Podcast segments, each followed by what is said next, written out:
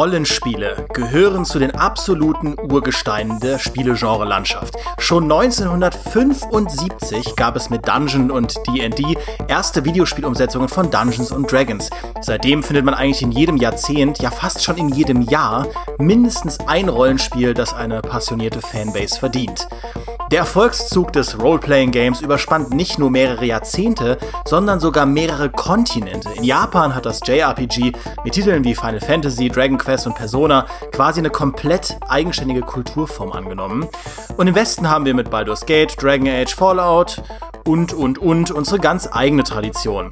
Zuletzt erntete The Witcher 3 mit seinem DLC Blood and Wine den GameStar Rollenspiel Award 2016. Man kann also sagen, Erfolge über Erfolge. Und trotzdem reden wir heute darüber, ob sich das Rollenspielgenre vielleicht insgeheim auf dem absteigenden Ast befindet.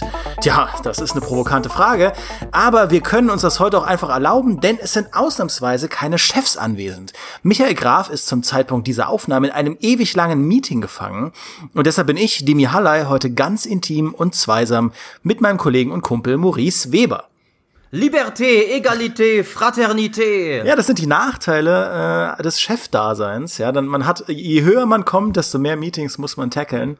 Wir hingegen können einfach weiterhin über Videospiele reden, wie wir wollen, Maurice. Ja, wir gammeln hier faul rum und haben uns halt gedacht, ja, wenn wir schon eh faul rumsitzen und labern, warum nicht einfach derweil das Mikro laufen lassen? Ja, also ist das jetzt quasi wie unser normales Burgeressen gehen, nur dass das Mikro läuft. Wir sind ganz ungeniert, können auch lästern. Ähm das ist völlig authentisch. Dimi leitet auch Gespräche immer so mit einem Monolog erstmal ein, wo er mich an das Thema heranführt. Ja, da gucken die Kellner immer schräg, aber mittlerweile haben sie sich dran gewöhnt. Ja. Und wir können eigentlich testen, ob Michael Graf die Aufnahme hier hört, ja, denn wir heimlich über ihn lästern. Stimmt. Vielleicht hört er dann den Podcast gar nicht ab.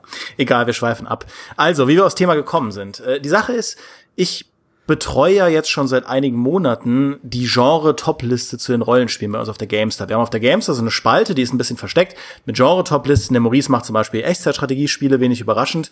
Und ich mache Rollenspiele. Und da ist mir aufgefallen, dass im Prinzip seit Monaten, wenn ich diese Rollenspielcharts aktualisiere und schaue, was so an neuen Rollenspielen aufpoppt mit hohen Wertungen, da tut sich A nicht viel und B, wenn sich was tut, ist es in der Regel irgendwie ein Remaster oder ein Oldschool-Rollenspiel. Also hier stehen so Sachen wie Tyranny, jetzt Path of Exile hat ja jüngst wieder ein Update bekommen, ein sehr großes Update. Man hat so Dinge wie Torment, Tides of Numenera, was ja quasi Planescape Torment neu ist. Wir haben die Skyrim Special Edition, wir haben Pillars of Eternity, auch Oldschool. Und da frage ich mich natürlich, ähm, ja, was ist denn da los mit dem Rollenspielgenre? Es gibt natürlich The Witcher 3, einen Giganten, der ja im Prinzip seit Jahren alle zwei Wochen reduziert und äh, umso beliebter ist. Aber ja, irgendwie war es früher gefühlt, zumindest für mich so, dass mehr große Rollenspiele rauskamen, die auch das Genre mal in neue Richtungen gedrückt haben, statt irgendwie die guten alten Zeiten wieder aufleben zu lassen. Da dachte ich mir, rede ich mal mit Maurice darüber. Ein bisschen ungeskriptet, wie immer eigentlich, aber ja. Das sollst du doch nicht verraten. Ach so, darf ich nicht. Ja, das ist natürlich geskriptet und durchorganisiert, wie immer. Alles, wir haben, wir haben äh, riesige seitenweise Dossiers haben wir zur Vorbereitung bereitgestellt. Ähm, aber nein, was äh, Dimi auffiel, das finde ich, das, das schlich sich so an einen heran. Weil ich finde, man hat als Rollenspieler schon noch immer noch The Witcher 3 und auch Fallout 4 so im Kopf als jüngste richtig riesige AAA-Hits. Unter diesen jetzt ganz persönlich, ich bin von Fallout 4 nur so mittel angetan, von Witcher 3 dafür umso mehr, das ist alles Geschmackssache. Aber mit The Witcher 3 im Rücken fragt man sich erstmal, ja, das Rollenspielgenre, dem geht's doch super, was, äh, wie könnte man überhaupt drauf kommen, dass dem nicht so ist? Aber dann fällt einem ein Moment mal, das erschien ja schon am 19. Mai 2015. Das äh, ist eine ganze Weile her eigentlich in der schnelllebigen Spielewelt. Und seitdem hat sich, wie gesagt, Fallout 4 kam noch danach, aber an großen Rollenspiel-Blockbustern haben wir gar nicht so viele gesehen in letzter Zeit und es warten auch nicht so viele am Horizont. Es gibt nur so, es gibt natürlich Cyberpunk, die Witcher-Macher machen ihr nächstes Spiel, über das man noch fast nichts weiß. Und bestimmt arbeitet, arbeitet Bethesda auch wieder an irgendeinem riesigen Open-World-Rollenspiel. Ob das jetzt äh, ein Elder Scrolls 6 oder ein Fallout 5 oder was ganz anderes ist. Ich denke, damit kann man rechnen. Aber abgesehen davon, äh, selbst BioWare macht jetzt einen Destiny-Verschnitt im Grunde. Also auch Anthem, da weiß man noch nicht viel drüber, aber wo sind die ganzen AAA-Rollenspiele hin, fragt man sich dann. Ja, ich finde, das mit Anthem ist ein spannender Punkt. Man muss, um deine These noch zu bestärken, ja auch sagen, dass ein Fallout 4, das ist ja eines der, wenn man sich die Player Peaks anschaut, eines der erfolgreichsten Spiele, die es jemals auf Steam gab. Also, ich glaube, das ist auf jeden Fall unter den Top 5, wenn ich mich nicht ganz irre. Also ich glaube, jüngst äh, hat Player Unknowns Battlegrounds da ein bisschen was durcheinander gebracht. Aber ja, Fallout 4 ist ein, ein riesiger Erfolg gewesen. Und diese Spanne zwischen eigentlich das Rollenspielgenre, wenn es denn mal einen großen Hit rausbringt, unfassbar erfolgreich, erfolgreicher als so viele andere Sachen. Und auf der anderen Seite kommt aber gar nicht so oft was raus. Ich finde diese Diskrepanz ganz spannend. Man kann natürlich sagen, ja, ähm, natürlich tut sich im Indie-Bereich viel, ja, die ganzen Roguelikes boomen. Es gibt so ähm, Experimente wie in Darkest Dungeon, da kommen wir vielleicht später noch zu. Aber jetzt auch, wo du An Anthem angesprochen hast, solche Dinge wie Mass Effect Andromeda oder auch ein Anthem, die bewegen sich oder auch ein Destiny meinetwegen, was ja sehr viele Rollenspiel-Anleihen hat. Also ich habe das Gefühl, Rollenspielmechaniken oder das, was Rollenspiele früher Leuten gegeben haben, verlagern sich im Moment ein bisschen in andere Genres. Ja, man, man sieht Rollenspielmechaniken, finde ich, weitläufiger als je zuvor. Du hast, also im Prinzip, selbst ein Ghost Recon hat jetzt Rollenspiel-Skillbäume und ein Assassin's Creed hat Rollenspiel-Skillbäume und im Prinzip je, selbst ein The Crew hat Rollenspiel-Skillbäume. Also so ziemlich jedes, jedes große AAA-Spiel gefühlt, ähm, fehlt eigentlich nur noch ein Battlefield, hat Rollenspiel-Skillbäume. Aber diese reinrassigen Rollenspiele, die sucht man irgendwie vergebens. Zumindest so in der, in der großen Bühne. Ja, das letzte, abseits von The Witcher, was mir jetzt spontan einfällt, war ein Dragon Age und das Inquisition kam mir jetzt auch nicht so gut an. Äh, und Seitdem das ist auch schon wieder eine Weile her. Ist, also, ja, es ist lange ja. her. Also natürlich eben Andromeda und, und Fallout 4 gab es auch noch, die kamen ja danach. Ja, genau. Ähm, ja. Interessanterweise haben die aber auch schon wieder stärkere Shooter-Anleihen. Beide eigentlich. Auch Fallout 4 ist ja noch mal mehr Shooter geworden, als Fallout 3 es war. Und beide sind sowieso viel mehr Shooter, als Fallout 2 es war. Logisch, das war ein ISO-Rollenspiel. Ähm, aber wiederum, äh, was dann doch boomt und Hochkonjunktur hat, sind diese ganz klassischen Rollenspiele, die früher, mhm. früher war es umgekehrt, früher galten die als tot, aber seit Pillars of Eternity haben wir eins nach dem anderen. Also Wasteland 2, die Divinities, die Original Sins, die beiden, wo jetzt das zweite noch kommt. Ähm, Tyranny eben, Obsidian macht da wunderbar viele. Jetzt dann äh, äh, Torment. Man merkt, die kommen tatsächlich eigentlich von einer recht kleinen Handvoll Entwickler, aber es gibt ja noch ein paar andere, die ich jetzt äh, noch kleinere, die ich nicht so erwähnt habe. Aber das sind natürlich Liebhaber- und Nischenproduktionen. Das sind nicht diese großen Hits, die das Rollenspielgenre früher mal am laufenden Band produziert hat. Und die laufen ja auch teilweise recht durchwachsen. Also Tyranny zum Beispiel galt, glaube ich, nur als bestenfalls mittlerer Erfolg. Da hat Paradox vor einer Weile mal was gesagt dazu, wenn ich mich recht entsinne, der Publisher. Mhm. Äh, und war war so recht verhalten. Äh, also ein Publisher sucht ja auch immer eher seine Erfolge zu schönen und wenn er dann sagt, es war so mittel, dann kannst du schon davon ausgehen, okay, glorreich wird es wirklich nicht gewesen sein. Was ich schade finde, weil Tyranny war ein fantastisches Spiel und ich will auch gar keineswegs sagen, dass ich momentan irgendwie als Rollenspielfan total deprimiert bin, denn ich bin ja ein Fan dieser Oldschool-Rollenspiele. Ich fand Torment super, ich fand Tyranny super. Ähm, sehr schöne Spiele. Aber es ist trotzdem auffällig zu beobachten, dass sich das RPG so ein bisschen Teile davon Mainstream werden, wie du sagst, aber das RPG als Komplettpaket sich in die Nische zurückzieht, mit ganz wenigen Ausnahmen. Ja, mir ist das das erste Mal, glaube ich, bei der E3 aufgefallen dieses Jahr, also die E3 2017. Da gab es eigentlich keine großen Ankündigungen. Ähm, da hofft man natürlich immer auf ein Bethesda und ich bin mir, wie du ja auch gesagt hast, beziehungsweise da stimme ich dir zu, ziemlich sicher, dass Bethesda da an was köchelt. Ähm, sie sagen zwar, Elder Scrolls 6 ist noch nicht in der Entwicklung, aber irgendwas ist da. Was ich finde, was man uns jetzt entgegenhalten kann, wir zählen jetzt sehr, sehr viele Rollenspiele auf und wir haben jetzt auch noch nicht sowas aufgezählt wie in Elder Scrolls Online und die ganzen Online-Rollenspiele, die ja auch RPGs sind. Deswegen sollten wir vielleicht mal umreißen, was, was uns da eigentlich fehlt, weil also ich würde jetzt spontan sagen, ja, wenn ihr so Hardcore-Rollenspiele wollt, dann zockt doch die Oldschool-Rollenspiele und wenn ihr ähm, modernere Sachen wollt, dann zockt doch sowas wie ein äh, Mass Effect, aber wenn ich, wenn ich von so klassischen Rollenspielen rede, dann denke ich halt an, an sowas wie ein Dragon Age, ja, wie, die ersten Dragon Age Spiele. Also etwas, das alte Mechaniken nimmt, diese Oldschool-Mechaniken nimmt, nämlich einerseits diese Idee von der, von der Heldenreise, von einem, von einem Charakter, der über sich hinauswachsen muss und immer stärker werden muss. Und auf der anderen Seite dieses spezielle Set an, ähm, an Spielmechaniken, von wegen Level gewinnen und Erfahrung gewinnen und so weiter. Äh, also, dass, dass diese Dinge hat, aber gleichzeitig so ein bisschen auf der, auf der sag ich mal, am Limit von dem rumschwimmt, was gerade in der Spielelandschaft möglich ist, statt sich ganz bewusst rückwärts zu wenden. Ja, und ich würde noch hinzufügen, in Abgrenzung auch zu Spielen, die einfach nur Rollenspielmechaniken haben. Ein Rollenspiel ist für mich auf jeden Fall bedeutet großen Fokus auf Story und Dialoge, bedeutet, äh, wie du eben da richtig gesagt hast, Charakterentwicklung und dergleichen und bedeutet für mich in dem Fall auch einfach eine große, opulente Singleplayer-Erfahrung. Das ist äh, im, in der Abgrenzung natürlich von Online-Rollenspielen, aber das klassische Rollenspiel ist für mich eine große Singleplayer-Geschichte, die man erlebt. Oder vielleicht im Koop. Was es dann auch wieder ein bisschen abgrenzt von Action-Rollenspielen wie Diablo, wo eben der Grind und äh, solche Sachen im Vordergrund stehen. Wir haben ja auch in der in der Games as a Service drüber, äh, Folge drüber gesprochen, dass gerade diese Grind-Mechaniken von Diablo natürlich die Art Spiel sehr, sehr modern und sehr aktuell machen, weil dieses Grinding, das System von neuen Items gewinnen in verschiedenen Seltenheitsgraden ist ja sozusagen eine, eine absolut trendige Blaupause für, für moderne Spiele. Aber dieses klassische Singleplayer-Rollenspiel, man kann da auch einen Witcher einfach als Beispiel nehmen. Richtig, The Witcher ist, finde ich, das letzte große Beispiel davon. Ja, und was ich bemerkenswert finde an Rollenspielen, ist jetzt so ein, so ein, so ein flüchtiger Gedanke, aber ich finde Rollenspiele, also viele Genres sind ja an bestimmte Mechaniken gebunden. Zum Beispiel auch in, bei Shootern, logischerweise, dass man, dass man aus der Ego-Perspektive rumballert.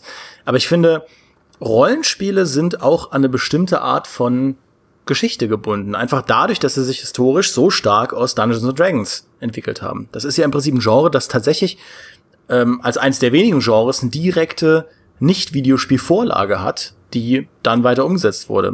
Das hat ein Strategiespiel vielleicht auch noch, aber ähm, da, daraus hat sich ein, ein Rollenspiel entwickelt. Und für mich war eine, ein Rollenspiel früher, so das klassische Rollenspiel, immer die Idee von, ja, so etwas wie in einem D&D, dass du eine Party hast aus, aus Charakteren, die in der Regel in einem Fantasy-Szenario bestimmte Abenteuer, äh, bestimmte Queste, Quests überwinden müssen, um am Ende die Welt zu retten. Und das ist, glaube ich, auch was, was einfach sich als Idee über Jahrzehnte gehalten hat, was ich auch bemerkenswert finde.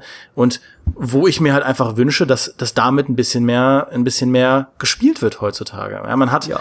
man hat Spiele, die halt oft bei den Spielmechaniken das alles hinter sich lassen, aber ich wünsche mir mehr so Sachen wie ein, wie ein Darkest Dungeon, ja, dass diese ganze Idee pervertiert und diese Rollenspielqueste in so eine absolut dreckige, von Lovecraft-Kreaturen, Cthulhu-Kreaturen verseuchte Welt reinsetzt, in der es eigentlich nur nur äh, Verderbnis gibt und in der alle Helden wahnsinnig werden können und du die Helden austauschst wie sonst was. Das ist eine Richtung, die ich mir häufiger wünsche. Das ist ja auch diese Dark Fantasy Richtung, was von, von Witcher äh, reingeht.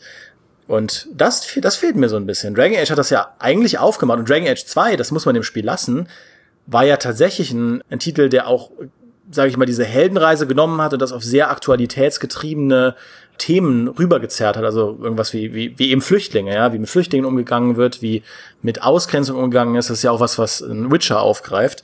Ähm, sowas, das, das fehlt mir so ein bisschen in der, in der aktuellen AAA-Landschaft, ja, dass, dass auch inhaltlich einfach mit diesem Rollenspiel-Topos ein bisschen rumgespielt wird, rumexperimentiert wird, neue Wege gegangen werden. Stimme ich dir uneingeschränkt zu. Ich finde äh, tatsächlich ganz interessant, wie du angesprochen hast, das Rollenspiel ist eins von den Genres, die man finde ich gar nicht so leicht 100% trennscharf allein aufgrund von Spielmechanik von anderen Genres abgrenzen kann.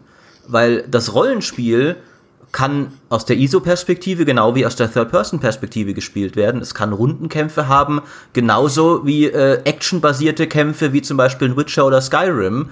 Ähm, du kannst es nicht allein, gerade in Zeiten wie heute, wo äh, ich meine, ganz viele andere Spiele auch Teile der Mechanik nehmen, wie Charakterentwicklung und sowas. Ähm, aber dann ist halt dann doch ein Assassin's Creed kein Rollenspiel, wo du da auch Items hast und Third-Person-Kämpfe und ein The Witcher ist ein Rollenspiel. Ja. Ähm, es ist eine Fra Frage von vielen Faktoren, finde ich, die zusammenkommen müssen und einfach auch, auch ein Gefühl, finde ich, ist auch dabei. Das klassische Singleplayer-Rollenspiel ist eine besondere Art von Erlebnis, ein, eine besondere Art, sich in einer Welt hinein zu äh, zu versenken, die viele andere, ähm, die halt andere Spiele nicht bieten. Und ich vermisse das tatsächlich sehr. Also ich würde mir wirklich mehr Spiele wie The Witcher 3 wünschen.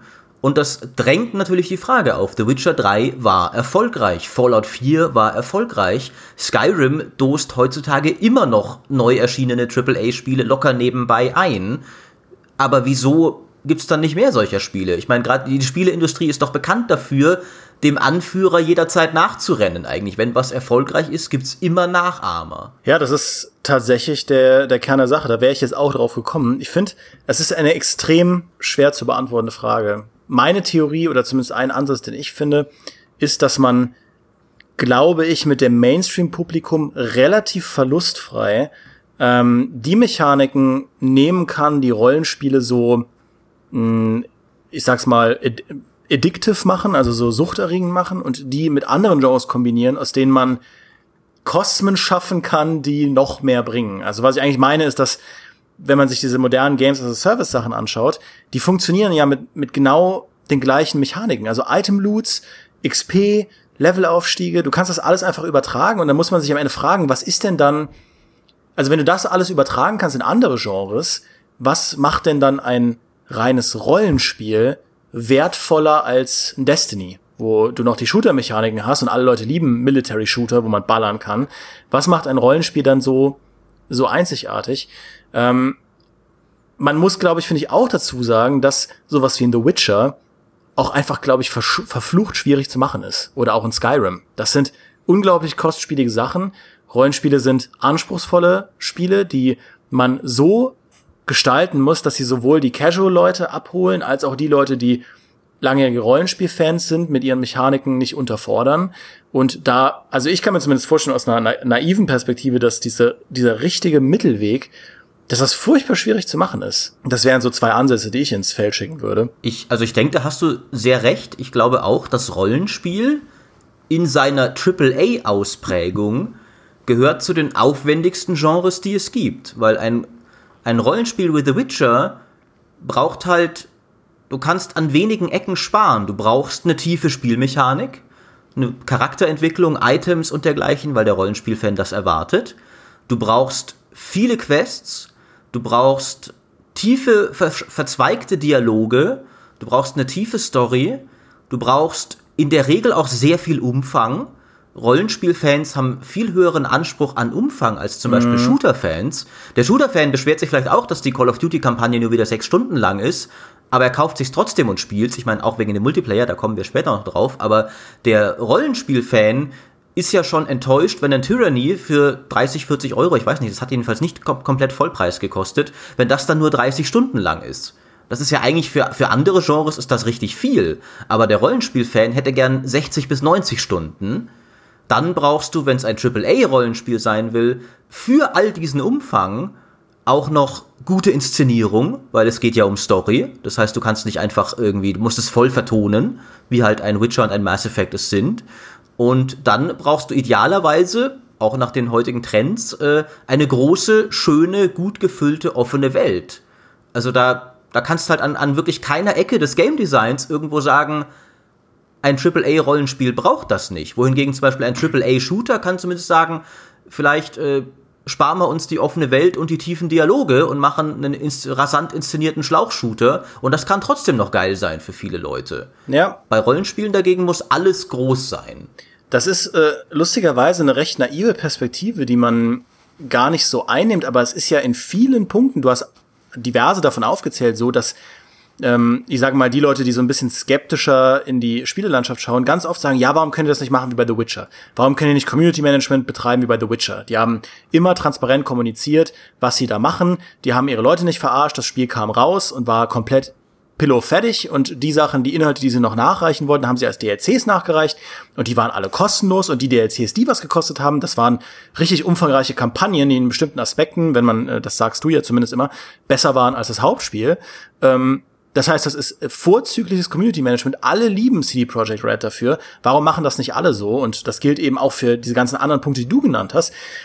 Die naive Antwort ist, weil das verflucht schwierig ist. Ja, weil man nicht so einfach ein Meisterwerk erschaffen kann. Äh, Micha hat in Vorbereitung auf den Podcast, die, obwohl er nicht teilnehmen konnte, wollte er uns natürlich trotzdem Input geben, mir in, in einen Artikel mitgegeben, in dem, äh, es ist im Prinzip eine E3-Auswertung, aber in der, äh, in dieser E3-Auswertung wird auch darüber gesprochen, dass die Branche wirklich ein Stück weit Angst vor Bethesda hat, weil sie schauen auf die Ankündigungen, wenn der E3 äh, auf dem Weg ist, schauen sie auf die Ankündigung auf einer Pressekonferenz, wenn Bethesda wirklich noch mal sowas ankündigt wie ein Fallout 4, also ein, ein, ein Elder Scrolls 6 oder so, sowas in der Hintern hat, das letzte Mal, als sie das getan haben, haben sie das Weihnachtsgeschäft im Prinzip plattgewalzt. Ja, also Fallout 4 war so unfassbar erfolgreich und Skyrim war so unfassbar erfolgreich und wenn das so leicht zu reproduzieren würde, würden, glaube ich, die Leute, die großen Publisher keine Angst davor haben, dass Bethesda über sie drüber rollt, sondern ein Produkt in den Raum werfen, das damit konkurrieren kann. Aber das ist nicht so einfach. Skyrim ist einfach ein einzigartiges Spiel, das, obwohl es, was war es, 2011 oder 2012, 2011, glaube ich, rauskam, eben, wie du ja auch gesagt hast, Maurice, nach so vielen Jahren noch so gesucht, gespielt und sonst was gemacht wird, auch mit Modding-Support und so. Ich glaube, das kann man einfach nicht so leicht reproduzieren und das, äh, da stimme ich dir zu, Rollenspielfans sind auch sehr anspruchsvoll. Wenn man das so auf halbem Weg macht, so mit einer, mit einer Arschbacke, das merken die. Und dann wird das auch nicht gespielt. Dann fällt das Ding hinten runter, wie ein, wie ein Kingdom of Amalur oder so, ja. Äh, Stimmt. Das dann einfach ignoriert wird und dass man dann nicht spielt ich finde, man sieht es ja daran, dass, äh, um mal das jetzt auf die äh, abwertende Art und Weise zu sagen, die großen Rollenspiele, die noch gemacht werden, die werden insofern mit halber Arschbacke gemacht, dass es eben diese klassischen Oldschool-Rollenspiele sind und die sparen dann eben doch an bestimmten Fronten. Die sparen halt dann nicht bei der Tiefe und beim Writing, aber die sind oft nicht voll vertont, sie sind oft nicht opulent inszeniert, sie sind oft eben aus der ISO-Perspektive, wo du auch mit weniger Grafik davon kommst. Sie sind halt nicht von der Qualität eines The Witcher. Und das meine ich jetzt gar nicht abwertend. Wie gesagt, ich liebe zum Beispiel Tyranny, aber ganz klar, dass es mit weniger Aufwand produziert wurde als jetzt ein Witcher oder Skyrim oder Fallout. Äh, nur deswegen kann Obsidian ja überhaupt diese Art von Spiel weitermachen. Wohingegen sich das wirklich äh, wirklich aufwendige Rollenspiel mit 100% Vollgas voraus sich kaum noch jemand traut. Aber ich glaube, ein weiterer Faktor ist, dass das Rollenspiel in seiner klassischen Form nicht mehr in aktuelle Trends passt. Es äh, hat zwar manche, manche von den Sachen, wo du das Gefühl hast, heutzutage musste jedes Spiel haben, hat das Rollenspiel. Zum Beispiel eine Open World ist sehr oft drin. Mhm. Und eben auch, natürlich, Rollenspielmechaniken, sind oft drin. Ähm, aber was das Rollenspiel halt auch ist, in dieser klassischen Form, die wir beschrieben haben, wir haben es ja jetzt extra abgegrenzt, zum Beispiel von Online-Rollenspielen, das Rollenspiel im Sinne eines Baldur's Gate 2 ist ein großes, aufwendiges, aber in sich geschlossenes Erlebnis. Du spielst es einmal durch, dann hast du die Story erlebt, dann hat es vielleicht, in der Regel hat es hohen Wiederspielwert, aber viele Spieler spielen dann nicht nochmal gleich das 80-Stunden-Ding durch. Und du hast überhaupt nicht diese Möglichkeit, daraus einen dauerhaften Service zu machen. Du hast keine Multiplayer-Komponente, also das haben sie dann später schon versucht. Dragon Age und Mass Effect und so haben ja mehr oder weniger erfolgreich teilweise Multiplayer eingebaut, aber es ist halt kein League of Legends oder sowas, wo du sagst, du verkaufst einmal das Spiel, dann spielen die Leute über Jahre den endlosen Content weiter und du verkaufst ihnen derweil die ganze Zeit Skins und DLCs und Mikrotransaktionen und dergleichen mehr. Sondern selbst ein The Witcher hat dann zwar seine DLCs gemacht, aber das waren mehr klassische Erweiterungen und war halt dann auch irgendwann vorbei. Und sie haben da nicht ständig irgendwie Skins verkauft oder sowas. Und deswegen nicht dieses dauerhafte Einnahmepotenzial und dieses Games as a Service Potenzial, das sich Publisher heutzutage ja auf jeden Fall wünschen. Das ist ja heutzutage fast schon oberste Priorität, wenn man den Publishern so zuhört, Ubisoft zum Beispiel. Und das ist mit dem klassischen RPG schwer vereinbar. Und das ist halt was, was ich mit, mit Sorge, also aus einer ideellen Perspektive mit Sorge betrachte. Weil ich der Meinung bin, dass, dass ein Genre, das so alt ist und das eigentlich zu den Grundpfeilern unseres Mediums gehört, dass das zu jedem Zeitpunkt am Puls der Zeit sein sollte mit eigenen frischen Ideen. Und so sehr ich diese Oldschool-Rollenspiele mag, so ein Pillars of Eternity, so sehr sind das eben Relikte vergangener Zeiten, die sich ein Kernpublikum aufrechterhalten, das auch, glaube ich, größer ist, als jeder erwartet hätte bei einem, bei einem Pillars. Aber das eben nicht das ist, was ich mir vorstelle. Und so sehr ich bei unserem Games as a Service Podcast die positiven Seiten der Service-Idee verteidigt habe, so sehr fürchte ich diese Zweiteilung, dass du irgendwann nur noch so kleine Singleplayer-Dinger hast, ja, sowas wie jetzt ein, ein, ein jüngst erschienenes Hellblade, das mit sehr großem Budget eine sehr kurze Kampagne umsetzt, die man dann für Geld kauft und äh, also für, für nicht für Vollpreis, aber für einen moderaten Preis kauft und dann durchzockt. Und auf der anderen Seite diese riesigen Spiele, wo das ganz dicke Budget äh, liegt, die dann allesamt auf langfristig bindende Communities setzen. Und das ist ja wirklich, wirklich viel von dem, was dieses Jahr noch erscheint. Da haben wir auch schon in aller Breite drüber geredet. Und wenn tatsächlich das klassische Rollenspiel, so wie du es skizziert hast, in der dazwischen keinen Platz mehr findet, das fände ich schade. Weil wenn du, wenn du ein klassisches Rollenspiel in Richtung Service Game rüber pushst, dann geht, glaube ich, was verloren. Weil es einfach sich nicht verlustfrei umsetzen lässt. Glaube ich auch. Und es gibt ein paar ganz gute Beispiele dafür. Eins haben wir schon häufiger angesprochen und ich weiß, ich verstoße jetzt gegen unsere eigenen Genreabgrenzungen, aber trotzdem, äh, das Diablo 3 Auktionshaus war ein wunderbarer Beweis dafür, wie Mikrotransaktionen einen Kern der Rollenspiel-Spielmechanik aushebeln können. Und das halte ich schon für anwendbar auch auf klassische RPGs, weil auch in einem Baldur's Gate oder Witcher ist es ein essentieller Teil der Motivation, deinen Charakter zu leveln und mit cooleren Items auszurüsten. Mhm. Es ist nicht ganz so wie in Diablo der Kern der Sache, aber wenn du dir dann irgendwie für Echtgeld Items kaufen kannst, fällt enorm viel weg. Und das ist ja heutzutage durchaus zunehmend üblich. Ein jüngeres Beispiel dafür und es ist auch kein rein rassiges Rollenspiel, ich weiß, ich weiß, aber äh, ist das äh, Shadow of äh, Shadow of War, Middle-earth Shadow of War, die Fortsetzung von Shadow of Mordor.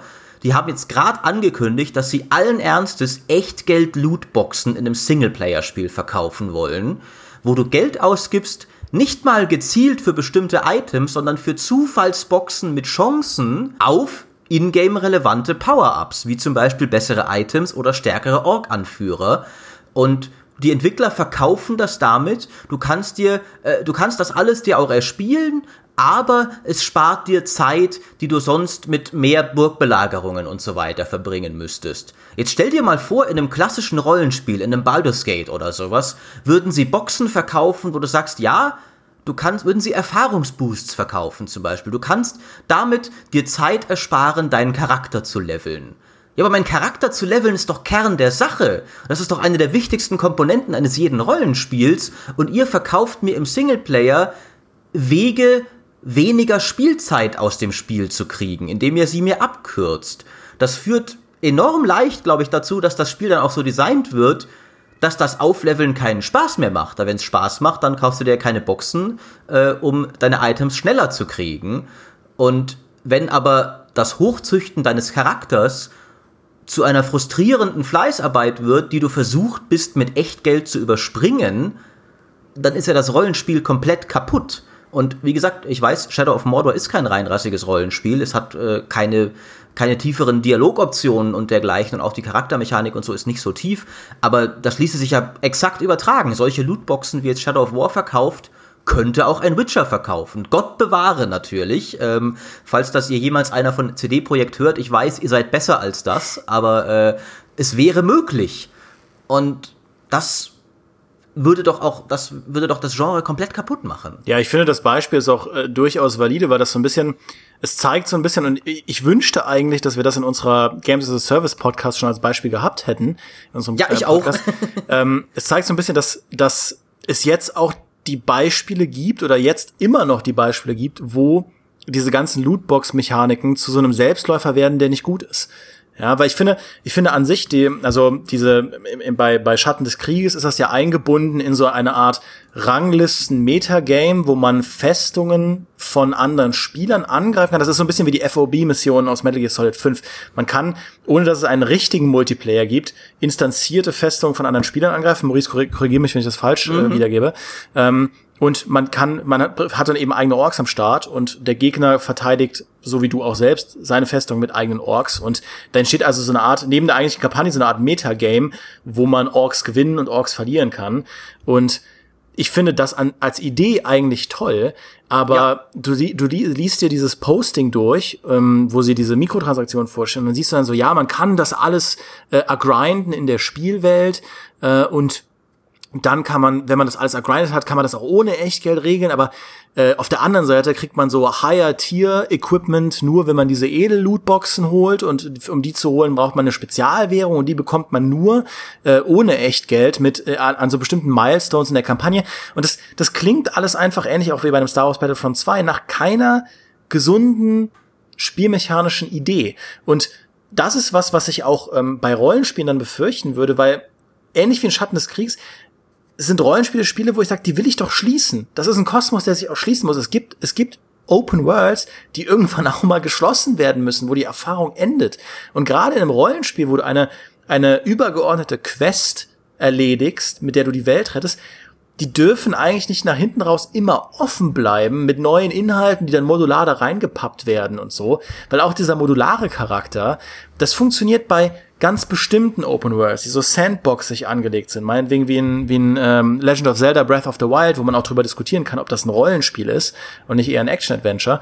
Ähm, aber bei so einem Baldur's Gate oder so, dass das einfach sich rühmt mit einer ordentlichen Geschichte, dass Dialoge und Storytelling, Charakterentwicklung und derlei Dinge in den Vordergrund rückt, da will ich einfach nicht, dass da permanent noch so Nebenquests reingeballert werden oder Community Challenges, die mich da ewig in der Welt halten. Das ist ja auch was, ähm, wenn dann irgendwelche DLCs kommen oder so, die einfach noch so Nebenkapitel einfinden und du hast die Kampagne schon durch. Das ist doch scheiße. Also sorry, dann, dann spiele ich doch nicht das ganze Spiel nochmal durch. Diese Modularstruktur, die Games as a Services im Prinzip in ihrer DNA mitbringen, ich finde, die verträgt sich nicht mit klassischen Rollenspielen, außer man gestaltet diese Rollenspiele so sandboxig, dass sie, dass sie so, dass, dass man im Prinzip keinen Story-Fokus mehr vernünftig setzen kann. Stimmt, äh, mich hat das damals bei äh, Dragon Age enorm genervt, beim ersten. Die DLCs fand ich den letzten Unsinn, den sie da hatten. Und dann kommt plötzlich irgendwie irgendein, was weiß ich, Return to Ostagar oder sowas und es pflanzt dir halt eine neue Story-Quest so ins erste Drittel des Spiels und dann bist du vielleicht aber schon weiter und willst doch auch nicht nochmal irgendwie jetzt neu durchspielen, um diese eine eineinhalbstündige Quest oder sowas zu erleben. Also in so ein Rollenspiel halt äh, DLCs und Mikrotransaktionen einzubauen, auf eine natürliche Art und Weise ist gar nicht so einfach und das ist ja das Problem daran, denn Entwickler wollen ja heutzutage, dass das möglichst einfach ja. ist. Und wenn du und wenn du Story-Erweiterungen machst, dann sind die ja eigentlich in, einem, in einer gut strukturierten Handlung per Definition Filler. Also wie bei so einem Anime, wenn du dann, wenn der Anime auf den Manga wartet und sie dann äh, Füller-Episoden reinbauen müssen, wo du weißt, das hat für die überspannende Charakterentwicklung und die eigentliche Story überhaupt keine Relevanz, weil es eben nicht im Ursprungsmaterial ist, sondern dazu gedichtet wurde.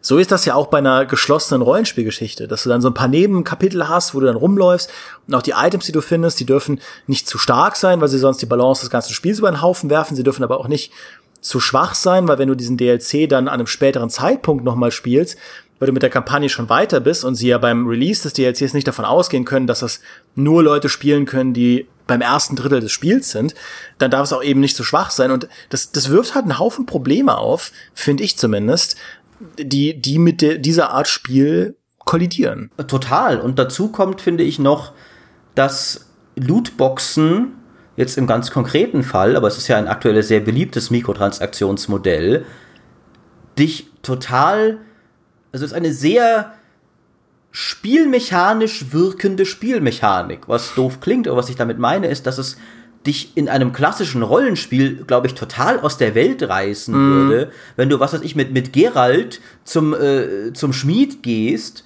und dann verkauft ihr dir Overwatch-Lootboxen mit zufälligen Items in verschiedenen Seltenheitsstufen. Das geht, finde ich, in einem Spiel wie Overwatch, das sich, das sich sowieso abstrakter anfühlt, weil es gibt, kann mehrmals der gleiche Held auf dem Feld sein, es gibt keinerlei Story in den Matches, äh, du fährst eine Payload voran, also sehr abstrahierte Form der Kriegsführung da ist halt dann am Ende kriegst halt eine Lootbox oder in einem MOBA wie äh, League of Legends oder wie jetzt Heroes of the Storm, das jetzt auch Lootboxen hat, weil das sowieso unglaublich abstrakt ist.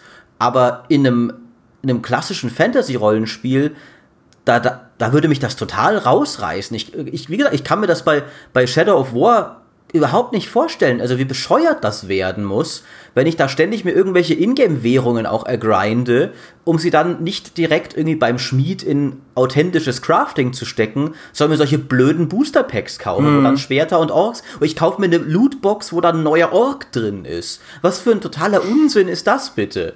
Und dazu kommt noch ein Aspekt dieser Mechanik, jetzt in dem konkreten Fall, den wir noch gar nicht erwähnt haben, der es besonders unsäglich macht. Wenn du bei diesen Ranglisten-Matches eine gegnerische Festung angreifst und ein Ork von dir stirbt dabei, dann ist der dauerhaft tot. Das heißt, du musst ihn irgendwie ersetzen.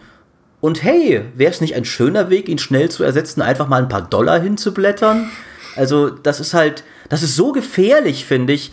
Ein, ein, eine, ein solcher, also ein solcher Abgrund, wie leicht du da hinabfallen kannst in diese Versuchung. Wir haben es schon in unserer Games as a Service und Mikrotransaktionen-Folge ein bisschen angesprochen, dein Spiel halt bewusst zu verschlechtern, um den Spieler mehr zu deinen Mikrotransaktionen zu treiben. Und das ist, glaube ich, bei Rollenspielen ganz besonders tödlich. Ja, ich finde, was du da ansprichst, ist auch am Ende des Tages ist es eine Stilfrage. Das mag jetzt meine persönliche Perspektive sein, aber wenn ich aufs Rollenspiel-Genre schaue und ich sage jetzt mal bewusst das, das Triple-A-Rollenspiel-Genre, dann ist das für mich auch so ein bisschen ein Pfeiler, auf den ich vertraue. Rollenspiel, Rollenspiele haben mich über die Jahre immer wieder überrascht in einer, in einer zunehmend, ähm, sage ich mal, profitgetriebeneren Spieleindustrie. Es gab in den 2000ern erscheinen dann Dinger wie Knights of the Old Republic, ja, oder ähm, meinetwegen die Elder Scrolls Spiele, die, die, die, die sich einfach bewusst hinstellen und sagen, wir, Knights of the Old Republic, wir geben dir jetzt eine sehr sperrige Spielmechanik, wir, wir, wir präsentieren dir die so, dass du sie schon verstehen kannst, aber wir reichen dir jetzt nicht beide Hände. Also du musst schon so ein bisschen mitdenken, gerade wenn du den Schwierigkeitsgrad hochschraubst, dann ist das schon alles sehr komplex. Und wir bemühen uns auch um Quests und Geschichten, die anspruchsvoller sind und nicht runtergedummt. Und auch in Dragon Age, das rauskam, das erste Dragon Age war ein, das, da, so wurde es ja auch damals gefeiert. Es war im Prinzip eine Fortsetzung von Baldur's Gate mit, äh, mit neuen Mitteln, ja, mit einer neuen Technologie, mit einer zeitgemäßeren Technologie, mit einer modernen Inszenierung, wie man es eigentlich aus Actionspielen kennt, mit Zwischensequenzen und aufwendigen Sachen und richtig viel Technik. Und äh, dann hast du ein Skyrim, das in seiner DNA, und Bethesda ist generell ein Publisher, der das gerne macht, das einfach felsenfest da stehen bleibt, wo schon die vorherigen Elder Scrolls Spiele waren. Ja, es modernisiert viel, es vereinfacht Skills durchaus, aber Skyrim ist ganz unverkennbar eine direkte Traditionslinie bis hin zu Elder Scrolls Arena, also dem ersten Teil. Und das ist was, was ich an Rollenspielen immer sehr, sehr schätze. Das ist ein Genre, wo ich mich als Spieler selbst im AAA-Bereich unheimlich ernst genommen fühle. Und mit, diesem ernst genommen fühlen, also das steht im Prinzip im direkten Kontrast zu diesen billig reingekloppten Lootbox-Mechaniken und diesen ganzen, dieser ganzen Art, wie, ähm, wie, wie, wie viele moderne AAA-Spiele heutzutage funktionieren. Ich will jetzt nicht zu sehr bashen, aber natürlich gibt es diesen, also es gibt einen Teil in mir, der, der natürlich mega gerne Battlefield spielt und der sehr gerne GTA Online spielt.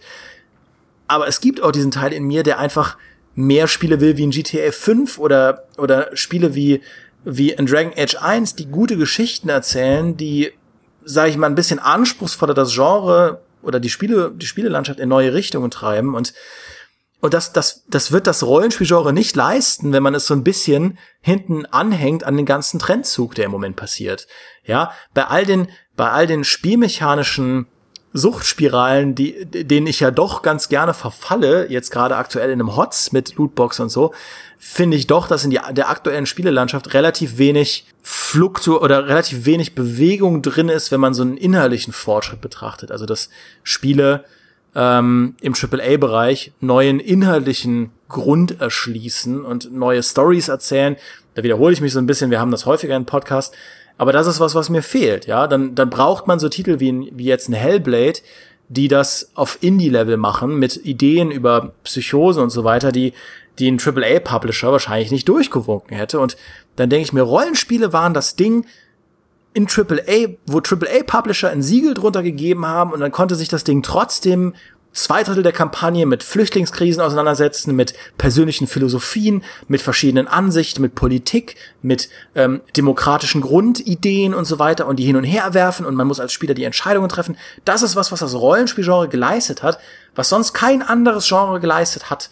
Und wenn du das alles aufbrichst in so eine Modulstruktur, dann opferst du diese diese Vorzüge. Das ist zumindest so jetzt mal als Worst Case ausgemalt eine Gefahr, die ich halt sehe, wenn es nicht mehr so Titel gibt wie in Witcher 3. Das kann ich voll unterschreiben. Mir fällt dabei auf, wenn du halt so von, von Story und sowas auch redest, dass sich das ein bisschen in zwei, in zwei Teile gespalten hat, glaube ich. Es gibt auf der einen Seite Spiele, die nehmen sich ganz viele Rollenspiel-Spielmechaniken, jetzt wie jetzt Aufleveln und so weiter, aber lassen die Story und so weiter hinter sich, während es auch ein Trend ist, dass storyfokussierte Spiele komplett aufs Gameplay pfeifen. Also zum Beispiel Life is Strange. Das ist Story mehr oder weniger ohne Gameplay. Das ist jetzt überspitzt ausgedrückt, aber du hast Entscheidungen, du hast Story, du hast Dialoge, großartige Dialoge, aber es ist eben, du hast überhaupt nicht mehr diesen Rollenspiel-Tiefgang drin. Das heißt, was es auch zugänglicher macht. Jeder, der halt Lust auf eine gute Story hat, kann das erleben, ohne dafür ein guter Spieler sein zu müssen. Vielleicht sind Rollenspiele in ihrer Kombination, dass sie dich sowohl auf Story-Ebene fordern als auch auf spielmechanischer Ebene irgendwie nach aktueller Marktsicht, sagen wir mal, denn ich würde dieser Ansicht nie im Leben zustimmen, aber vielleicht wird es so gesehen, dass die dafür zu, zu, sehr zwischen den Stühlen sitzen und zu sehr sich nur an ein Hardcore-Publikum richten, weil du halt dich auf mehreren Ebenen tief rein versenken musst, anstatt nur auf einer von diesen. Ja, das ist vielleicht auch einfach dieser ganz pauschale Trend, dass die Story-Autoren in diesem AAA-Bereich einfach nicht mehr so im Fokus stehen. Ja, was, was ein, ein Ubisoft quasi als Pauschalstrategie beschrieben hat für ihre aktuelle Spielelandschaft, dass, dass sich das natürlich auch auf ein Rollenspielgenre auswirkt. Und ich finde das, finde das so schade, weil dieser Story-Fokus in meinen Augen was ist, was das Rollenspielgenre auch erst entwickeln musste. Also das ist, finde ich, der, der moderne Impuls eigentlich. Weil wenn du die frühen Rollenspiele anschaust, ja, klammern wir mal sowas wie ein Baldur's Gate aus. Die frühen Rollenspiele, die hatten ja keine, keine, also das war ja nicht von vornherein einfach eine sehr gute Geschichte. Die meisten frühen Rollenspiele haben die D&D klassische Story einfach nochmal erzählt. Du bist ein Held und du hast am Anfang nichts drauf, du bist ein kleiner Farmersjunge und du musst du musst den Evil Overlord umbringen. Ja, das ist die die Grundstory von einem von einem von den frühen Might Magic Spielen, das ist äh, die Grundstory von den frühen Ultima Spielen, das ist die Grundstory von von ähm, von den frühen D&D-Spielen logischerweise.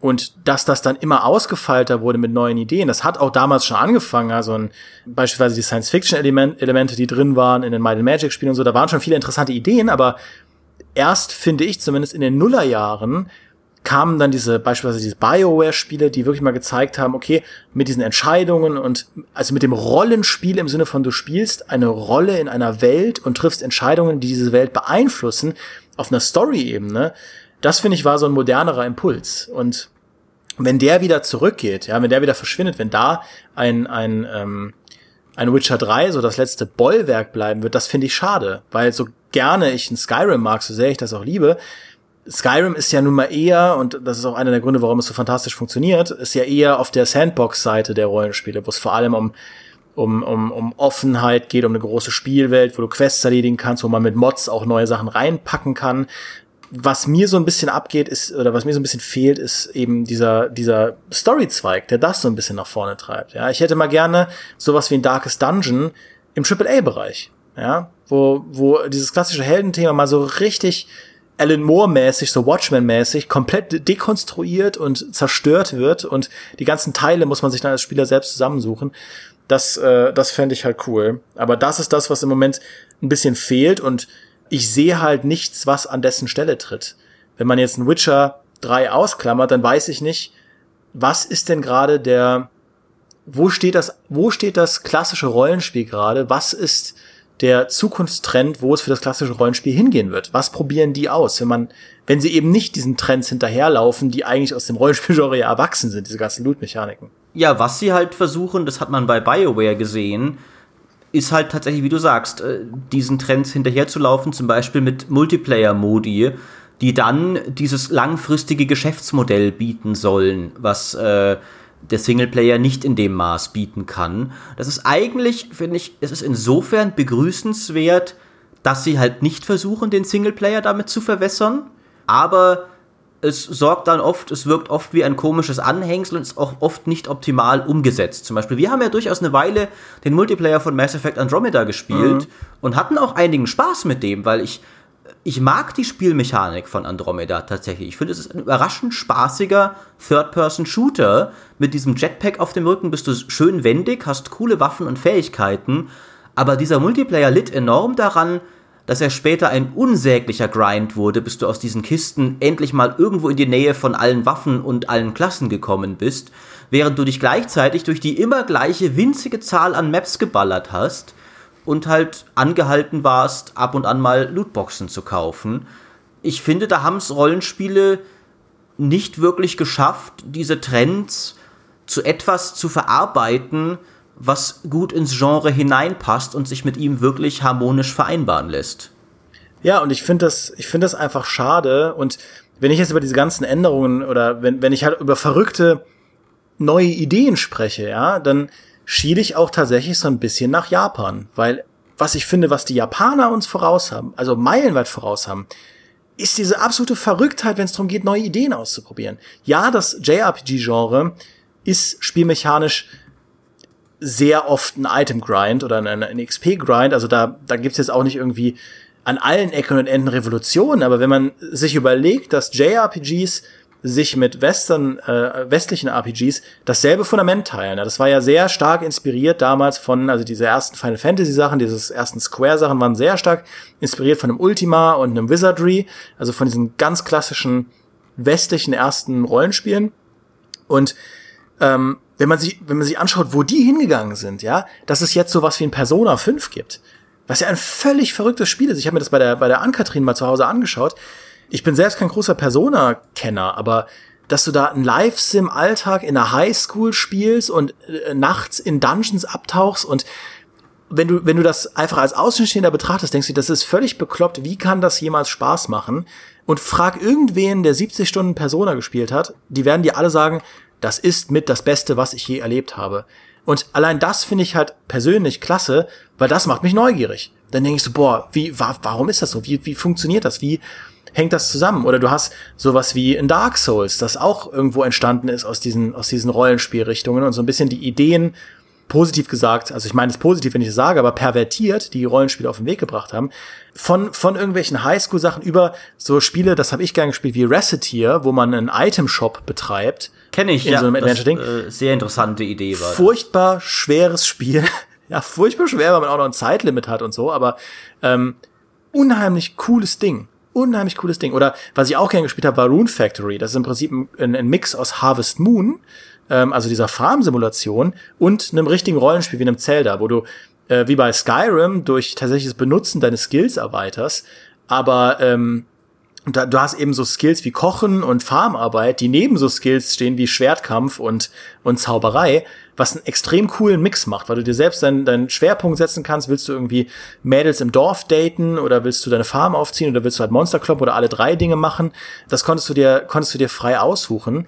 Äh, oder irgendwie 3DS-Spiele wie Adventure Life, wo, wo wirklich alle, wo es x mögliche Kampagnen gibt und Koch und Jäger und Fischer neben Paladin und Ritter und sonst was stehen. Das alles ergibt ein, ein, ein kohärentes Ganzes. Also, was ich eigentlich nur sagen will, da finde ich da, da quirlt es über vor verrückten Ideen, die neue Sachen ausprobieren und äh, sich zumindest im Blick auf den Westen nicht drum scheren, ob das erfolgreich ist. Und ah, das, das vermisse ich mir manchmal bei uns. Ja, so, so, also jenseits von so einem harten Indie-Kern. Das gibt's natürlich auch hier. Wenn man, ähm, der, der Kollege Sascha Penshorn hat ja äh, einen wunderbaren Artikel geschrieben über, wie heißt das? Irgendwas mit Stygisch, äh, äh, Serpents, Serpents in the Stacklands, genau. du das? Genau. Ja, ja. das, äh, was ja auch so ein Ultra hat, aber auch das war wieder so ein Oldschool Hardcore-Spiel, ja, und ach, das, das fehlt mir so ein bisschen, weißt du?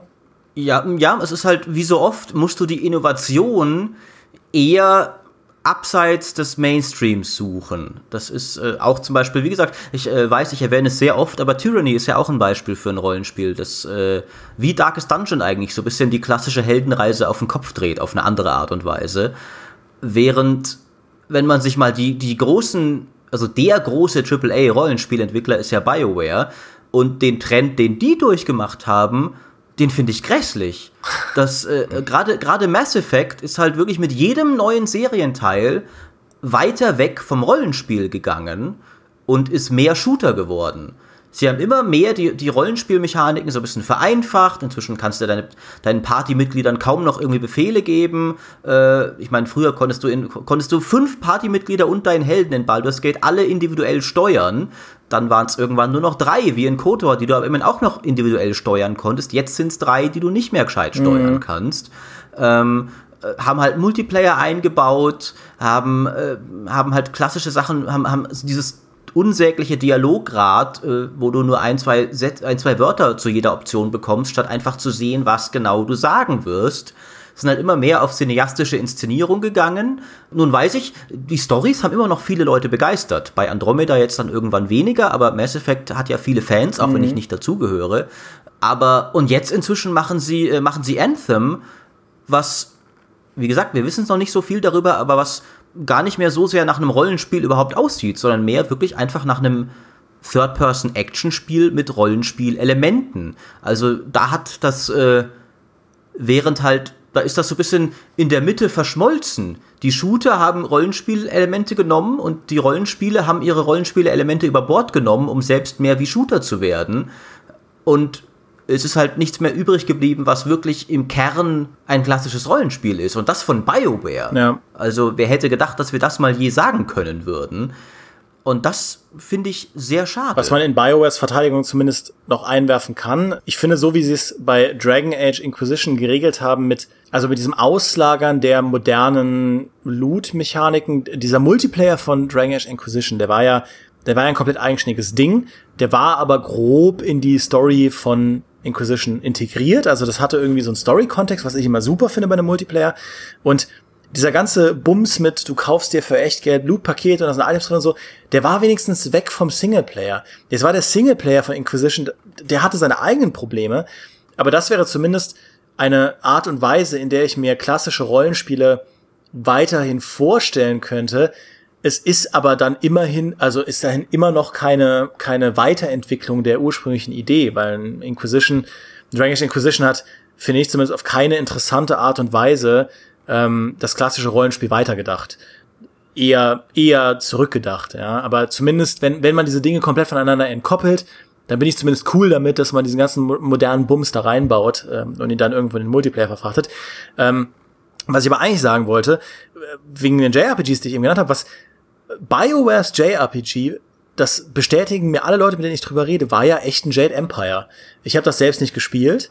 Das war ein famoses Spiel. Eins der besten BioWare-Spiele. Genau, damit meine ich nicht, dass es ein JRPG war, sondern das war verrückt. Das war ein verrücktes, also da kannst du jetzt mehr zu sagen als ich, aber um das mal auf den Weg zu bringen, das ist was, wo mir Leute immer sagen, das hat ein völlig beklopptes Setting im Sinne von, dass es sowas in der Form quasi nie gibt. Es hatte ein innovativeres Kampfsystem als andere BioWare-Spiele und das war, das war was, wo man hätte drauf aufbauen können, weil das echt mal frische Ideen waren in allen Kategorien, die für ein Rollenspiel entscheidend waren. Spielmechanisch, Story, storymäßig, settingmäßig, szenariomäßig und so weiter. Auf jeden Fall, auch wenn man sagen muss, rückblickend, ich war damals ein großer Fan von Jade Empire. Mhm. Ich liebte die Welt, ich liebte die Story, ist äh, wirklich fantastisch. Aber rückblickend war es auch der nächste Schritt in BioWares Vereinfachungstrend. Denn da hattest du zum Beispiel nur ein Gruppenmitglied. Die Kampfmechanik war sehr actionfokussiert, überhaupt nicht mehr auf so richtig, du hattest kaum Items. Ähm, das hat dem Spiel für sich genommen gar nicht so schlecht getan. Also ich habe mir schon gewünscht, manchmal es wäre ein bisschen komplexer an manchen Stellen. Aber ich sehe es heute auch aus dieser Linse, so sehr ich es damals mochte, es war auch der nächste Schritt in einem Trend, den ich heutzutage nicht mehr gutheißen kann. Mhm. Ich habe halt damals gedacht, okay, wenn ihr auch mal ab und an solche Spiele machen wollt, das soll mir ja recht sein. Das ist halt eine Ausnahme wahrscheinlich. Und danach wird bestimmt mal wieder irgendwas wie Baldur's Gate kommen oder sowas. Und kam ja dann mhm, mit Dragon eben, Age ja. Origins auch. Nur dann haben sie sich gedacht, oh, äh, Moment, nee, das wollten wir jetzt eigentlich nicht. Das ist ja viel zu oldschool. Und dann haben sie Dragon Age 2 gemacht, das Unsägliche. Und halt äh, Dragon Age sowieso ein bisschen zu ihrer sekundären Serie degradiert, während Mass Effect die primäre wurde und Mass Effect halt immer mehr äh, Actionspiel wurde. Deswegen, ja, Jade Empire, so toll es war, hat auch für mich leider diesen Trend fortgetrieben, den ich nicht toll finde. Ich finde, wir könnten uns aber auch noch mal ein bisschen anschauen, bevor wir äh, zum Abschluss kommen. Wir haben ja anfangs uns abgegrenzt von ein paar anderen Typen des Rollenspiels, wie Action-Rollenspiel und Online-Rollenspiel zum mhm. Beispiel. Und das sind Rollenspiele, die keineswegs tot sind. Denen geht's bestens. Warum denn? Also was machen die anders, dass sie weiter überleben und Erfolg haben, während das ganz klassische Rollenspiel dahin sieht? Also ich finde, bei Online-Rollenspielen ist, ist es relativ simpel zu beantworten, weil Online-Rollenspiele seit jeher funktionieren wie Service-Games. Richtig. Und es ist ja nicht so, als hätten Online-Rollenspiele keine Krise erlebt. Also die, das, das Absterben der, der Abo-Modelle und wie viele Online-Rollenspiele auch ins Jenseits abgewandert sind in den letzten Jahren, das ist ja schon signifikant, aber dass sich so, so Spiele wie The Old Republic ähm, oder auch World of Warcraft gehalten haben und auch Spiele wie The Elder Scrolls Online so erfolgreich sein können, das das, glaube ich, verdanken sie wirklich diesem, diesem Live-Aspekt. Und man muss auch sagen, in Elder Scrolls Online, das ist logischer, also lustigerweise eigentlich wie ein Skyrim, äh, also was, was das Skyrim für das ähm, Open-World-Rollenspiel ist, ist das fürs Online-Rollenspiel. Das ist irgendwo macht das jeden glücklich. Das hat ähm, einen, einen Story-Fokus mit komplett vertonten Dialogen. Du kannst das als Singleplayer-Spiel spielen mit dem neuen Morrowind-Add-on mehr denn je. Äh, ich spiele das nämlich gerade. Du kannst das aber auch spielen wie so ein klassisches Online-Rollenspiel mit PvP-Fokus oder, oder Party, Grinds und Raids und so. Da gibt es zwar auch Leute, die kritisieren das, dass es im Vergleich zu einem World of Warcraft ein bisschen hinten ansteht mit diesen richtigen MMO-RPG-Mechaniken. Aber auch das ist so ein bisschen die eierlegende Wollmilchsau was relativ alleinstehend ist. Aber ich glaube, tatsächlich ganz pauschal gesprochen, dadurch, dass diese Welten auch in Final Fantasy XIV und ich weiß nicht, was, es noch gibt, ähm, dass das alles so am Leben bleibt, liegt daran, dass das einfach Live-Services sind, die permanent neue Inhalte bekommen, mit neuen Kapiteln versehen werden, das Level Cap hochpushen und die auch von ihrer Grundstruktur gar nicht darauf angelegt sind, dass man sie beendet. Ja, also ich glaube, Online-Rollenspiel-Leute, die wirklich 100 Stunden da rein versenken, die sind dankbar dafür, wenn da permanent neue Inhalte kommen. Ähm, und im, im Idealfall hast du sowas wie ein World of Warcraft, was ja ein, ein absolut auf weiter Flur alleinstehendes Phänomen ist, eine im Prinzip Weltgeschichte, die sich seit über zehn Jahren permanent fortsetzt. Ja, ich gucke ganz gerne diese Lore-Channels von World of Warcraft, obwohl ich es selbst nie gespielt habe, aber das sagt ja auch schon was. Das ist einfach absolut faszinierend, was für einen Kosmos, was für eine Kosmologie sie da erschaffen haben um Warcraft rum. Also, dass das erfolgreich ist, das, das finde ich wenig überraschend. Hast du völlig recht. Und auf der anderen Seite stehen zum Beispiel die Action-Rollenspiele. Ich glaube, bei denen, zum einen kann man auch sagen, die sind ja auch durchaus darauf ausgelegt, länger gespielt zu werden, weil du immer mehr Items grindest. Schon Diablo 2 war ja kein Spiel, wo du dann, also der Durchschnittsspieler vielleicht schon, der hat dann gesagt, okay, ich habe die Kampagne durch, jetzt reicht's. Aber äh, der Hardcore-Spieler spielt, äh, rennt zehn Jahre immer noch, macht seine, seine Bail-Runs, mhm. äh, um bessere Items zu kriegen. Tatsächlich haben die halt äh, oft keine Mikrotransaktionen. Also Diablo 3 hat's versucht und ist gescheitert. Aber ich glaube, hier kann man wiederum auch sagen, diese Spiele sind eben auch Rollenspiele in ihrer, also im, im Namen haben sie es, aber sie sind längst nicht so aufwendig wie klassische Online-Rollenspiele. Das klassische Action-Rollenspiel, und ich will das jetzt gar nicht kleinreden, das ist eine große Leistung, ein gutes zu machen, aber du brauchst wenig Inszenierung, du kommst mit einer netten ISO-Grafik, also es ist sogar Genre-Standard aus isometrischer Perspektive zu spielen, niemand wird es dir je ankreiden. Und du kannst auch auf tiefe Story und eine riesige Open World oder sowas, da kannst du alles drauf pfeifen. Und deswegen können auch kleinere Entwickler mit nicht so viel Geld erstklassige Genrevertreter wie zum Beispiel Path of Exile herstellen, was von einem kleinen neuseeländischen äh, Studio kommt und einfach so erfolgreich mhm. war, dass es inzwischen äh, weiter floriert. Und Path of Exile hat ja tatsächlich auch Mikrotransaktionen. Es hat halt nur unglaublich faires Free-to-Play, aber du kaufst halt, äh, kaufst halt Designs für deine Rüstungen und Fähigkeiten, Skins und derlei Kram, während das komplette Spiel selbst kostenlos ist. Und Path of Exile ist auch auf sehr langes Grinding ausgelegt, wenn du wirklich alles erleben willst, das, was das Spiel zu bieten hat. Also sehr langes Endgame, äh, auch mal den Charakter komplett neu erstellen, weil es gibt keinen Respec, wenn du dich irgendwie verskillt hast. Deswegen ist auch hier passen, glaube ich, die Action-Rollenspiele ein bisschen mehr A in den Trend, den Entwickler heutzutage verfolgen wollen und B haben weniger Voraussetzungen, also nicht nur ein riesiger Publisher kann ein gutes Action-Rollenspiel machen, wohingegen sowas wie The Witcher 3 ich meine, gut, CD-Projekt ist jetzt nicht irgendwie ein, ein so großer Publisher wie ein EA oder sowas, aber die haben doch Ressourcen. Sowas wie The Witcher 3 machst du nicht als kleines Indie-Team, ja. aber sowas wie Grim Dawn vielleicht schon. Ja, man darf auch wirklich nicht unterschätzen, dass ähm, wenn du ein Rollenspiel machst, das in Abgrenzung zu den Action-Rollenspielen eine wirklich vielschichtige, auf Entscheidungen basierende Geschichte hat, das, also das ist, glaube ich, ich, ich glaube, es gibt kein Videospiel-Story-Format, das so aufwendig und so schwierig zu schreiben ist und, und dann auch zu entwickeln ist, wie ro gute Rollenspielgeschichten, die wirklich auf deine Entscheidungen, auf deine Entscheidungen aufbauen. Weil du ja wirklich, also du musst, wenn du die, wenn du mal so die, die, die Storyboards anschaust von, von solchen Entwicklern, das sind ja im Prinzip komplett pervertierte Zwiebeln, ja. Also du hast immer, du, du musst auf der einen Seite eine, eine strukturierte, sagen wir mal, Fünf-Akt-Geschichte erzählen, die, egal was der Spieler macht, Sinn ergibt und stimmig ist und Spaß macht und so weiter. Gleichzeitig musst du ihm aber unheimlich viel Freiheiten geben, wie er sich da irgendwie orientiert und mit wem er in welcher Reihenfolge redet. Auch Piranha Bytes ist ja ein Entwickler, der, der damit viel Erfahrung hat. Und mit denen habe ich ja auch drüber gesprochen, wie, wie schwierig das ist. Äh, die fahren ja so ein bisschen die Schiene, dass du zu jedem Zeitpunkt in der Spielwelt äh, zum ersten Mal mit jeder x-beliebigen Person reden kannst. Also dass es so komplett modular ist und trotzdem am Ende ein ganzer Schuh draus werden muss. Das ist verflucht schwierig. Und wenn du das nicht hast und du bei einem Action-Rollenspiel mehr oder weniger so das Setting auf den Weg bringst und so ein paar Eckpfeiler schreibst. Ähm, also ich entdecke ja gerade mit dir zusammen die Diablo-Geschichte und ich finde die auch schön, ich finde die toll. Ich mag die Welt und so, das ist alles was, was mir sehr reingeht, aber es ist natürlich ein absolut linear geschriebenes Ding. Ähm, ich glaube, wenn du das so machst, dann ist das, äh, und da stimme ich dir zu, viel, viel leichter zu bauen. Ja, was den Aufwand von Rollenspiel angeht, äh, ich habe darüber mal mit dem äh, geschätzten Sven Winke geredet, dem Chef von Larian Studios, die Divinity basteln, was auch erstmal natürlich ein, eins von diesen klassischen Rollenspielen ist, die sich zumindest die aufwendige, opulente Inszenierung und AAA-Grafik schenken. Aber was da zum Beispiel an Aufwand ist, da ist nicht nur so, dass du jedes, jede, an, zu jedem Moment mit jedem NPC zum ersten Mal reden könntest, die gehen auch noch den Schritt, dass jeder NPC getötet werden kann und die Quests trotzdem funktionieren müssen. Die müssen funktionieren, wenn du die ganze Stadt entvölkerst. Und dann hast du auch noch ein Talent, dass du mit deren Geistern reden kannst. Das muss auch dann für jeden äh, Charakter erstellt werden und das muss funktionieren. Und es greifen unzählige absurde Systeme hintereinander hinter den Kulissen dieses Rollenspiels, die du vielleicht gar nicht mitkriegst, wenn du nicht der Typ von Spieler bist, der halt einfach mal jemanden abmurkst, nur um zu sehen, was das Spiel dann macht. Und die sagen halt aber, wir wollen diesen Spieler bedienen. Wir wollen, dass unser Spiel auf diese Frage immer eine gute Antwort hat. Und nie sagt, äh, okay, Tilt, du hast jetzt das äh, Spiel gebrochen, lad nochmal neu bitte. Und äh, klar, das ist einfach, äh, das ist eine enorme Herausforderung.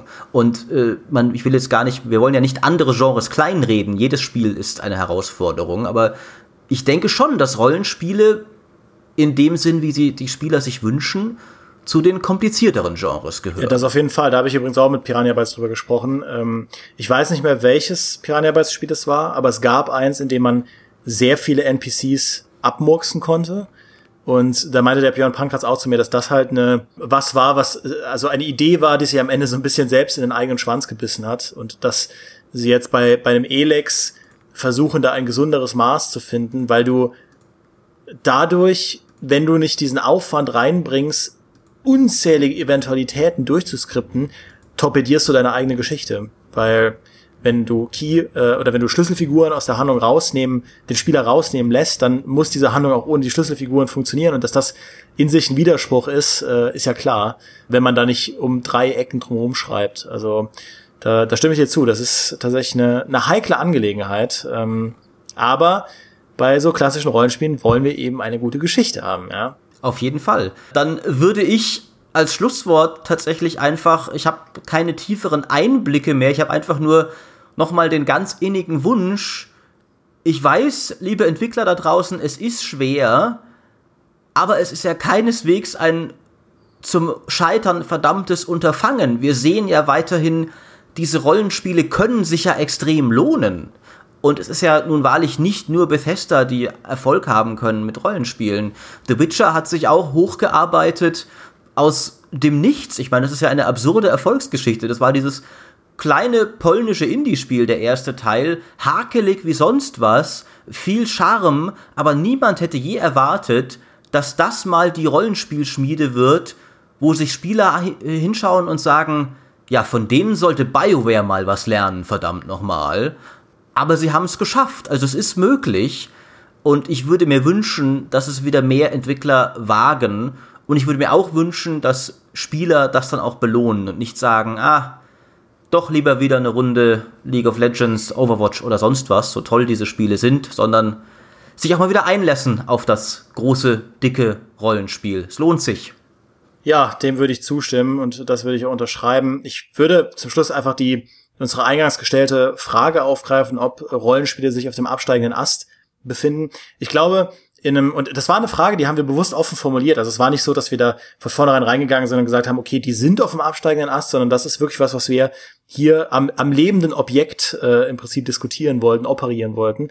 Und was ich so ein bisschen daraus mitnehme, ist, ja, natürlich sind Rollenspiele in, im Gesamtgenre, wenn man Online-Rollenspiel dazu zählt, wenn man Action-Rollenspiel dazu zählt, wenn man die Beliebtheit von Rollenspielen dazu zählt, nicht auf dem absteigenden Ast, aber trotzdem, und ich finde, das ist was, was wir hier hoffentlich herausgearbeitet haben, ist so ein bisschen die Diversität gefährdet, gerade im AAA-Bereich. Ähm, das ist zumindest meine Meinung, dass das, und ich finde Diversität im, im Spielebereich sehr wichtig und sehr gut.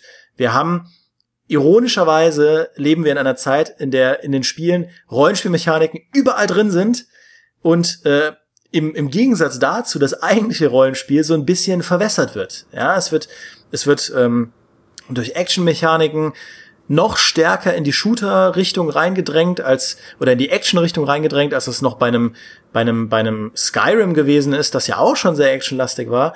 Und ähm, auf der anderen Seite wird's auch wird's auch mit dem mit dem Story-Fokus so ein bisschen rausgenommen. Also ich finde ich finde das prinzipiell ähm, kritisierbar und was ich mir einfach wünschen würde, ist, dass ähm, mehr Leute oder mehr Entwickler sich eine sehr große Scheibe von The Witcher 3 abschneiden und nicht scheuen, den Aufwand da reinzustecken.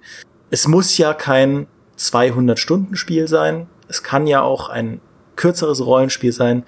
Aber ich vermisse diese klassischen Rollenspiele und äh, ich wünsche sie mir, das habe ich jetzt, glaube ich, 20 Mal gesagt in diesem Podcast und äh, das stimmt auch noch beim 21. Mal. Aber äh, ja, für mehr Diversität, Maurice. Voll, voll und ganz. Äh, und tatsächlich, wo du das erwähnt hast, äh, ich persönlich, auch wenn ich, wir haben ja eingangs erwähnt, der Rollenspieler hat's gerne lang. Dazu gehöre ich aber tatsächlich gar nicht unbedingt. Ich habe überhaupt kein Problem damit. Ich fand zum Beispiel, ich habe die Witcher 3 DLCs enorm genossen, weil sie so 10, 20 Stunden in sich abgeschlossene Rollenspielerlebnisse waren. Sie hatten halt trotzdem all die anderen Markierungen eines klassischen Rollenspiels, den Dialogfokus, die freie Entscheidung, die coole Welt, die Charakterentwicklung für mich muss auch ein Rollenspiel nicht immer 100 Stunden sein. Im Gegenteil, jetzt wo ich der arbeitenden Bevölkerung angehöre, ist es auch manchmal schwierig, dafür Zeit zu finden. Möglicherweise ist auch das ein Punkt, der Rollenspielen Probleme macht, dass sie ja wirklich darauf ausgelegt sind, dann 80 Stunden mehr oder weniger am Stück gespielt zu werden, weil in Witcher 3 spielst du nicht mal eine Stunde zwischendurch und dann zwei Wochen später wieder. Dann weißt du ja gar nicht mehr, wo mhm. du warst. Aber von mir aus können die gerne kürzer sein. Ich würde zum Abschluss noch, bevor wir uns verabschieden, äh, die Tradition fortführen, dass wir hier äh, Kommentare von euch, liebe Zuhörer, vorlesen, und zwar von iTunes in diesem Fall, und zwar von äh, Warlock 187S. Bezüglich GameStar Plus war ich immer hin und her gerissen, ob ich das auch noch zum Leben brauche oder nicht.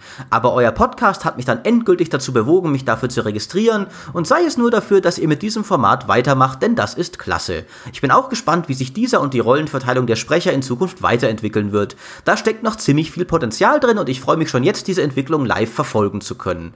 Ja, du hast heute schon den neuesten Schritt der Rollenverteilungsentwicklung verfolgen können. Wir haben den Michael Graf losgeworden äh, und äh, es wird ihn gewiss freuen, dass du dich trotzdem für das Plus-Programm registriert hast, das er betreut hat. Äh, weiterhin betreut, meine ich. Nur beim Podcast ist er jetzt abserviert. Und äh, das, äh, denn jede zweite Folge des Podcasts ist exklusiv für Plus-Mitglieder. Das machen wir, damit wir uns noch Pizza und Cola leisten können äh, ja, wir freuen uns über jeden, der uns zuhört, der Feedback gibt, der uns vielleicht eine schöne 5-Sterne-Bewertung auf iTunes gibt, der natürlich, wenn er ein ganz besonders toller Recke ist, sich für Plus registriert, um wirklich alle Folgen zu hören. Alles immer sehr gerne gesehen. Vielen Dank dafür. Und auch diesmal vielen Dank fürs Zuhören und vielen Dank an Dimi für die äh, großartigen Gedanken zu diesem großartigen Genre, auch wenn mich der Podcast jetzt am Ende auch ein wenig traurig gestimmt hat, denn wir sind ja nicht unbedingt zu einer freudigen Erkenntnis gekommen. Aber, aber wir, hatten, wir hatten zumindest wir zwei so eine äh, Bro-Time jetzt, was auch Das stimmt, ist. das stimmt. Aber es, es, es gibt ja, wie gesagt, noch Hoffnung. Cyberpunk zum Beispiel, die Witcher-Macher sind ja weiter dabei. Die hören ja nicht auf. Und wenn sie einfach nur weiter einen Erfolg nach dem anderen raushauen, dann vielleicht inspirieren sie dann doch noch mal wieder ein paar mehr Nachahmer. Vielleicht das, das Pendel in der Spieleindustrie schwingt ja auch immer wieder hin und her. Vielleicht wird dann irgendwann mal auch wieder jemand erkennen, okay, jetzt ist der Mikrotransaktionsmarkt auch gerade wieder übersättigt. Schauen wir doch lieber mal, ob wir mal ein paar klassische Einzelspieler-Fans wieder abfischen können. Wer weiß. Ich hoffe es zumindest. Bedanke mich erneut fürs Zuhören und bis zum nächsten Tschüss.